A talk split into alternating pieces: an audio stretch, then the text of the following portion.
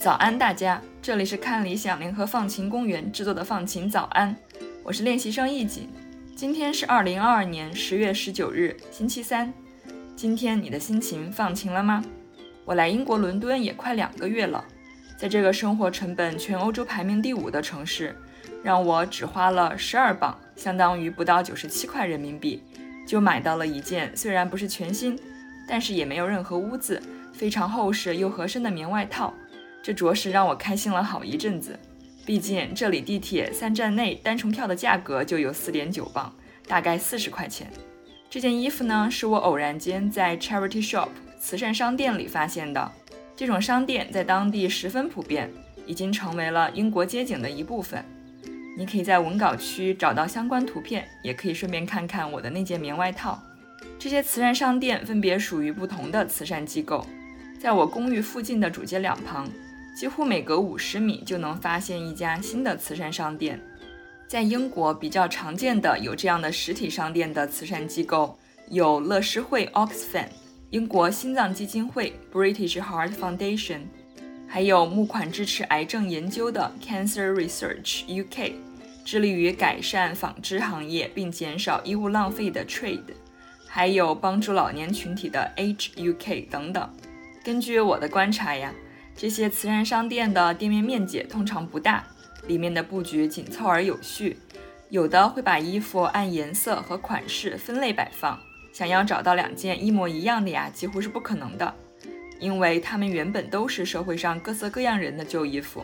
通过捐赠才来到了这里。所以，当你在里面逛的时候，特别像打开了某人家里的衣柜，和在 Zara、H&M、优衣库等快时尚店里的购物体验感很不一样。在这里，你不会闻到刻意且浓烈的香水气息，取而代之的是衣物被清洗烘干之后自然散发的味道。除了衣服之外，还能在里面找到鞋子、腰带、包包、装饰品、居家用品、书籍、CD、DVD 等等。为了尽可能快地帮助旧物件找到新归宿，也为了在尽可能短的时间里筹集到更多的钱。店里出售的商品实际上都是有严格的质量管理要求的，是经过仔细筛选的。有一点点污渍的衣服和破损严重的物品都是不会卖的。你也许会觉得，就算慈善商店里衣服的款式和种类再多，价格再便宜，它毕竟都是过时的东西呀，应该吸引不了多少年轻人吧？这你可就猜错了。慈善商店的受众可以说非常之广。我在 YouTube 上发现了不少年轻博主的探店寻宝视频，可以说是掀起了一种和快时尚相对的复古时尚潮流。总之，二手商品的购物习惯已经植入当地人的日常生活里了。这是怎么样一步步变得稀松平常的呢？我们可以先追溯到1601年，在那时，英国就颁布了世界上第一部慈善用途法，可以看出英国的慈善事业是有相当悠久的历史。在这部法律的序言部分，就提到了当时英国社会主要的公益慈善行为，其中包括救济弱者和穷人、照料老人、受重伤的士兵和水手等。这是第一次在法律中明确了慈善事业的主要范围，具有开创性的意义。在这之后，慈善相关的法律得到不断的补充与完善。到了19世纪，The Salvation Army。一个关注社会不平等的基督教会慈善组织开始经营二手衣物商店，为城市里穷人提供廉价衣物。第二次世界大战爆发后，英国红十字会等其他慈善机构也开始经营二手商店，主要是为战争筹集资金并减轻战难。我们所熟悉的现代慈善商店，也就是靠出售大量的捐赠物品，为母公司的慈善机构筹集尽可能多的资金的零售商店。直到二战后才出现。乐施会 Oxfam 在一九四七年开设了第一家这样的商店，至今仍在运营。你可以在文稿区找到图片。乐施会当时在发出援助希腊战后局势的呼吁后呢，公众的捐赠就如潮水般涌来，因此决定在牛津设立一个商店，出售其中的一部分物品，并将所获得的利润进一步用于援助希腊。在这之后，像这样的零售商店也越来越多，能做出的实实在在的贡献也越来越大。目前，根据统计，英国大约有一万一千两百家慈善商店，每年可以为解决贫困问题、改善儿童福利、支持医学研究等公益事业，筹集到大约二点七亿英镑。在大概了解了慈善商店的发展历程之后，我们把视线再拉回到商店里面。全英国负责运营商店的人里，大约有两万六千名的雇工和十八万六千名的志愿者。可以看出，志愿者的比例相当高，将近百分之九十。在当地学校，其实是非常鼓励青少年去到慈善商店当志愿者的。慈善商店里百分之九十以上的商品都来自捐赠，有一些也会出售新商品。平均来看，约占百分之六。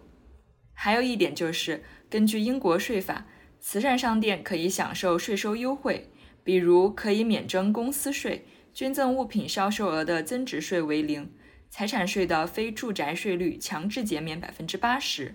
这是因为慈善商店里的所有利润都用于维持机构的正常运营以及提供公共福利。随着近几年人们的环保意识增强，以及对可持续发展问题的关注，慈善商店的受欢迎程度也在不断上涨。它能带给社会的好处也被不断的挖掘出来。接下来就让我展开讲讲吧。在经济方面，这种有效利用资源的循环经济为政府节省了大量处理和回收旧物的开支，同时将三重底线，也就是人 （people）、环境 （planet）、利润 （profit）。都兼顾到的可持续发展商业模式，很符合当下的需求。在社会公益方面，除了能更好地支持慈善工作，他们为英国两万五千人提供就业，并为将近二十五万人提供志愿服务机会。很多志愿者都表示，他们在服务中能够为自己获取心理上的能量，帮助他们克服了孤独感，拥有了更强的自信和自尊心。环境方面就很显而易见了。慈善商店每年可以将三十三万九千吨服装和纺织品从垃圾填埋场拯救出来，至少为英国的地方市政节省了三千一百万英镑，同时还减少数百万吨的二氧化碳排放。还值得一提的是，慈善商店形成了一种与常见的连锁快时尚品牌相对的慢时尚，让一件衣服能够服务不止一个人，它有它的故事，你也有你的故事。当然，对于普通的消费者来说，去慈善商店里的一个最主要的原因就是能够一次性买到大量便宜货，而且在各种眼花缭乱的廉价商品中，往往有你意想不到的惊喜。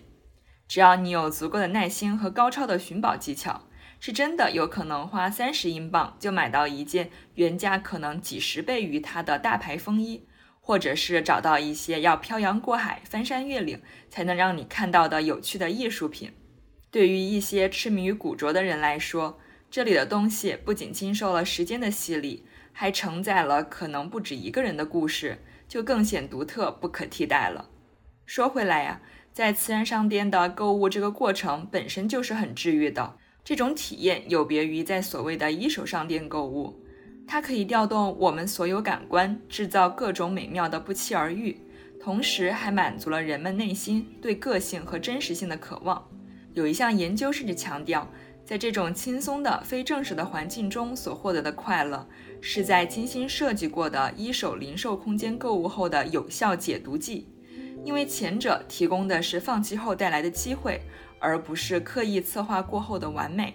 总的来说。慈善商店的存在给大自然和人类社会都带来了种种益处，让更多人也有了选择另一种生活和消费方式的机会。在听完了今天的故事之后，不知有没有让你想起一些有趣的二手商店购物经历呢？欢迎在评论区分享。祝你拥有放晴的一天，我是易锦，我们下周见。